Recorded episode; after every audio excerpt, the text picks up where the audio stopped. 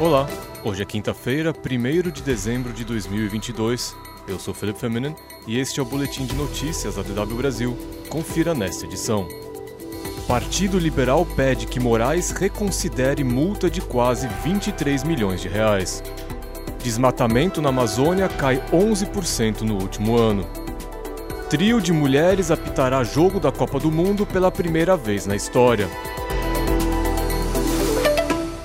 O partido do presidente Jair Bolsonaro, o Partido Liberal, pediu nesta quarta-feira ao presidente do Tribunal Superior Eleitoral, Alexandre de Moraes, que reconsidere a multa de quase 23 milhões de reais aplicada à legenda por litigância de má-fé, ou seja, por acionar a justiça de forma irresponsável. A multa foi aplicada após o PL apresentar um pedido para anular os votos de mais de 279 mil urnas eletrônicas no segundo turno das eleições presidenciais vencidas por Lula. O partido não apresentou provas de irregularidades. O PL justifica que o pedido jamais teve a intenção de causar qualquer tumulto ao processo eleitoral brasileiro, muito menos fomentar qualquer tipo de movimento ideológico. O PL também pede que, caso a multa seja mantida, o bloqueio das contas do partido seja apenas parcial. O TSE bloqueou preventivamente mais de 13 milhões de reais da conta do PL para garantir o pagamento de parte da multa. O restante do valor da multa deverá ser descontado das parcelas do fundo partidário. O desmatamento na floresta amazônica no último ano foi 11% menor que no período anterior, segundo dados de satélite divulgados nesta quarta-feira pelo Programa de Monitoramento da Floresta Amazônica do INPE.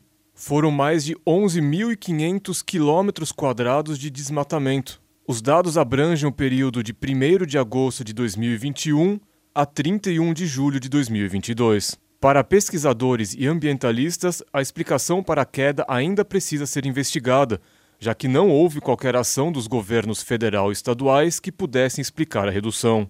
Uma hipótese é que meses mais chuvosos em alguns estados no período analisado podem ter freado os desmatadores. O parlamento alemão aprovou nesta quarta-feira uma resolução que declara como genocídio as ações do governo soviético que resultaram na morte de milhões de ucranianos entre 1932 e 1933. O episódio é conhecido como Holodomor, que em ucraniano significa morte por fome, e foi causado por políticas do regime soviético liderado pelo ditador Joseph Stalin. A resolução também aponta que o Holodomor constitui um crime contra a humanidade. Estima-se que ele tenha provocado a morte de pelo menos 3 milhões e 500 mil ucranianos. Em 2006, a Ucrânia reconheceu a Grande Fome como um genocídio. Por outro lado, a Rússia nega o genocídio, alegando que não foram apenas ucranianos que morreram de fome, mas, entre outros, também russos, cazaques e alemães da região do Rio Volga. Um dos símbolos culinários e sociais da França, a baguette, foi inscrita nesta quarta-feira na lista do Patrimônio Cultural Imaterial da Unesco. O clássico pão criado na França entrou agora para a lista, que reúne cerca de 600 tradições de mais de 130 países. A baguette, com sua crosta crocante e miolo fofo, surgiu em Paris no início do século XX. Atualmente é a variedade de pão mais consumida em toda a França. Todos os anos, cerca de 6 bilhões de baguetes são vendidas.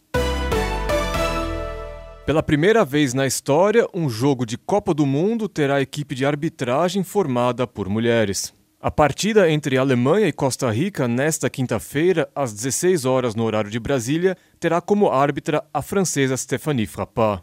As assistentes serão a brasileira Neuza Bach e a mexicana Karen Dias Medina. A canadense Catherine Nesbitt fará parte da equipe do VAR. No total, seis mulheres foram convocadas pela FIFA para arbitrar na Copa do Mundo do Catar. Em último lugar no grupo E, com apenas um ponto, a Alemanha precisa vencer e ainda torcer para um resultado favorável na partida simultânea entre Japão e Espanha para se classificar para as oitavas de final. Mais notícias você ouve mais tarde, na segunda edição do Boletim de Notícias da DW Brasil.